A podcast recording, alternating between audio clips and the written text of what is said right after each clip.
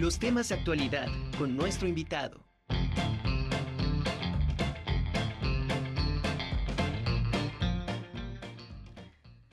Bueno, pues estamos en vísperas del Día de Muertos, una celebración muy importante en nuestro país y uno de los elementos más representativos de esta época, eh, de los que se ofrendan a nuestros muertos, es la flor de cempasúchil. México tiene 35 de las 58 especies de esta flor y Puebla ocupa el primer lugar de producción de cempasúchil. Y bueno, pues nadie mejor que Eduardo Merlo para platicarnos esta tarde sobre este tema. ¿Cómo estás, Eduardo? Qué gusto saludarte. El gusto es mío, el gusto es mío. Y qué, qué bonito tema ah, abordaste hace un ratito. Me gustó eso de que hay que dejarte tocar y tocar. Digo, eso está rete bueno. sí, ¿verdad? en el cielo vamos a tocar el arpa, pues que en el cielo estemos tocando lo que se pueda, caray. Eso me gustó mucho. Me gustó mucho. Es, muy lindo. Pero Leslie se refería a como otro tipo de. ok, pero está perfecto. Oye, qué gusto saludarte y verte. E, esta sección se llama temas de actualidad y yo te voy a decir que lo que yo te diga no es de nada actualidad. No. Las flores, las flores eh, asociadas a los muertos tienen mucho más antigüedad de la que nos imaginamos. Mis colegas arqueólogos de Israel y junto con investigadores de otras universidades hicieron excavaciones en, en, el Monte Carmelo y se encontraron en una cueva un, enterramiento de hace 13 mil años, 13 mil años, en donde el difunto fue colocado sobre una cama de flores. Una cama de flores y luego parece que encima también le pusieron flores y luego ya le echaron tierra y todo lo que sea, pero para acompañarlo de flores. Y estas flores tan antiguas son la artemisa, que nosotros casi no, no, no la usamos, no la conocemos, menta, tomillo, eufrasio, que es otro tipo de flor, eh, y uno dice, pues caray, qué devoción. Sí, hay algo de, devoción, de amor, de afecto al sepultar de esa manera, pero también hay mucho de otra cosa. Descubrieron ellos que alrededor del enterramiento, de la tumba, eh, se hacía un banquete funerario, porque encontraron cantidad de huesitos de animales que, que les habían quitado la médula, etcétera, etcétera. Es decir, que los deudos se sentaron alrededor de la tumba del muerto y se echaron un banquete pues de, considerables dimensiones para que sepamos que no hay nada nuevo en este mundo, sino que ya se acostumbraba.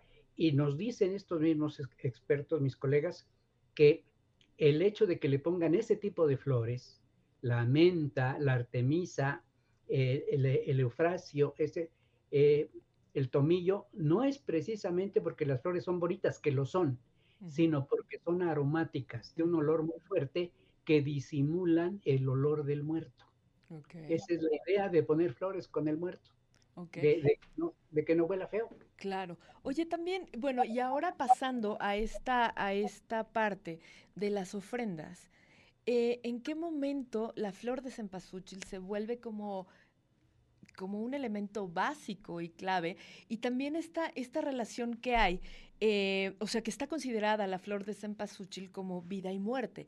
Tiene estas dos, eh, puede ser vista de, desde dos maneras. ¿En qué momento se forma parte de, de, desde la, más antigüedad? Bueno, la evidencia más antigua que tenemos es eh, una piedra labrada en, en Teotihuacán, que representa al sol de muertos. Es decir, la idea de que los muertos viven en un inframundo donde están descansando y donde alumbra el sol. El sol cuando se oculta en el horizonte entra al mundo de los muertos y se vuelve débil, se vuelve, mm, digamos, con menos fuerza para no molestar a los difuntos y, y les alumbra. El sol de hecho se vuelve una calavera hasta el amanecer en que recobra su vitalidad. De allí la vida y la muerte. Es decir, en, al amanecer, las flores de cempasúchil toman su color, reviven y se hacen el resplandor del sol. Y en la noche le ayudan a, difundir pues esa vaga luz para que los muertos vean, pero no no se encandilen, no, no tengan eh, ninguna molestia por la luz intensa. Entonces, de ahí que es la flor eh, ideal, pero por otra cosa, es la flor más vistosa, la de color más vivo que conocemos y la de mayor olor. Los muertos han perdido o se les ha atrofiado el olfato y la vista. Entonces ellos pueden, al salir en este permiso que se les da de acuerdo con la tradición, pueden fácilmente por el olor guiarse hasta la casa de sus, de sus familiares y ver ya cerca el color y dirigirse directamente a donde les tienen preparado el banquete de recepción y de, y de alojamiento por los cinco días, que, que es la gran fiesta de los muertos. Claro. Oye, esto, esta temporalidad que es muy distinta, eh, bueno, hablando de tiempos, es este permiso que tienen los difuntos de venir. Eh, para nosotros, eh, terrenales, es, es, un tiempo de cinco días.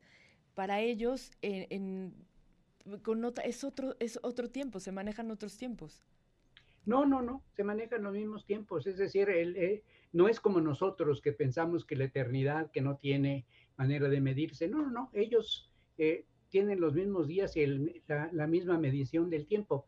De tal manera que, por ejemplo, para que veas la medición, el muerto de la, del lecho de muerte al lugar de descanso hace 80 días de camino, 80 días, días de 24 horas de camino. Si es listo, si es tonto, pues hará más. Y si es verdaderamente negado, pues hasta cuatro años eh, llega. Pero hay tiempo, hay tiempo que, que se mide. Y por eso quienes han muerto eh, hace menos de 80 días no regresan, porque no han ido, no han entrado al lugar que les corresponde y se les deja para el año siguiente. Es la misma medición del tiempo, el, el, el Shutonali, o, que, es la cuenta de los tiempos, o, el Tonalamach, que es, eh, es, la cuenta mágica de, de, los días, ¿sí? Ok. Oye, esta, esta flor también está eh, asociada con es, curativa, también está utilizada en tés y en muchas cosas, en padecimientos. Es, por supuesto, curativa, es tintura, porque sirve para teñir, y nosotros no aprovechamos, pero esta flor se fue en la nao de Acapulco hacia el oriente y la admitieron de manera maravillosa y se la comen. Hacen sopa de flor no le dicen cempasúchil porque es difícil para ellos pronunciarlo, le dicen Mary Gold, es decir, María Dorada, ¿no? Por llamarle de alguna manera. Y se la comen y hacen guisos diferentes con esta flor. Alguien debería traernos esas recetas y aplicarlas porque debe ser sabrosa. Claro. Eh, pero sí, sí, es, es una flor que tiene ciertas actividades, ciertas acciones curativas, ¿cierto? Claro. Oye, ¿y tú la has probado? sí, sí, sí, sí sí, sí, le he probado. Mm, lo que pasa es que ellos usan mucho dulce. y como la acompañan con dulce, pues sabe dulce y sabe, tiene el dejo del olor de la flor. Es decir, es un olor muy fuerte, al grado de que los mexicanos ya nos acostumbramos. Oler cempasúchil es oler a la fiesta de muertos, automáticamente. ¿sí? Vas por el campo, te vas, por ejemplo, hacia la región de Izúcar y todos esos campos sembrados amarillos preciosos huelen, huelen y dices, ya estamos en, la época de muertos. Así que la flor es el anuncio de la gran fiesta y conste que en el mundo prehispánico la fiesta era un poquito antes que, la que tenemos ahora. Los frailes la jalaron para hacerla coincidir con la fiesta cristiana, con la conmemoración cristiana de los fieles difuntos y de todos los santos, ¿sí? Oye, eh, ha sido una maravilla el haber eh, podido preservar esta, esta tradición, ¿no? Era imposible que elaboraran los frailes, era imposible, porque es la fiesta más importante del año para nosotros. Para, para los que todavía tenemos más apego a las raíces nuestras eh, que a las que nos vienen cada ratito de otras partes, ¿no? Es decir, es parte de lo que te enseñaron en tu familia, de lo que tus abuelos hacían y los bisabuelos, etcétera. Y lo seguimos conservando, afortunadamente. Eh, y, y toda esta parafernalia que se desarrolla alrededor, la flor es el centro de todo eso. ¿sí? Esa flor, ese olor, esa, esa vistosidad. Eh, una ofrenda sin flores de cempasúchil como que no es ofrenda, ¿sí? Como que el muerto se anda yendo por otro lado porque no encontró a dónde. Por eso cuando, cuando es el primer día de muertos, el 28 de octubre, en, en las esquinas, en, en, los camellones, en las carreteras, ponen el ramito de, de cempasúchil o la alfombrita de cempasúchil para indicar aquí se murió alguien violentamente, uh -huh. porque los primeros que llegan son los que murieron violentamente, tienen más derecho a disfrutar que los demás. Ok. Oye, y este camino que se hace de, en las casas para hacia el altar es precisamente esto que, que mencionas, ¿no? Que es para sí. guiar a los, a los, a sí. nuestros muertos para, eh, bueno, a través del olor, para llegar a, a los alimentos, ¿no? A, a todo lo que, lo que, se tiene preparado.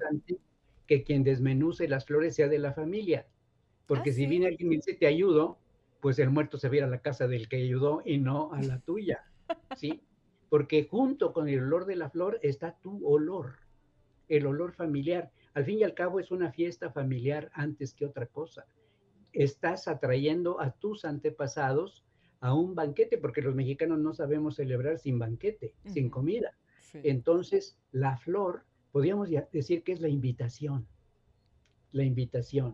Claro. Así como si fuera una invitación muy engalanada, con, con letra eh, muy elaborada, etcétera.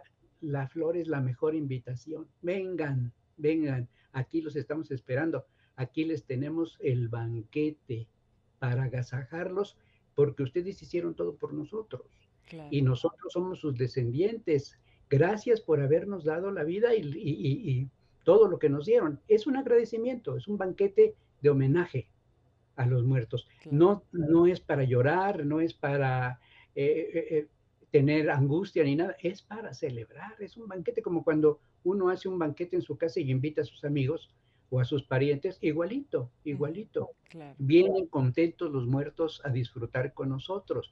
Y, y, y, para la gente que es incrédula, pues si no vienen, viene su recuerdo. Claro. Y, y eso es más que suficiente. Claro.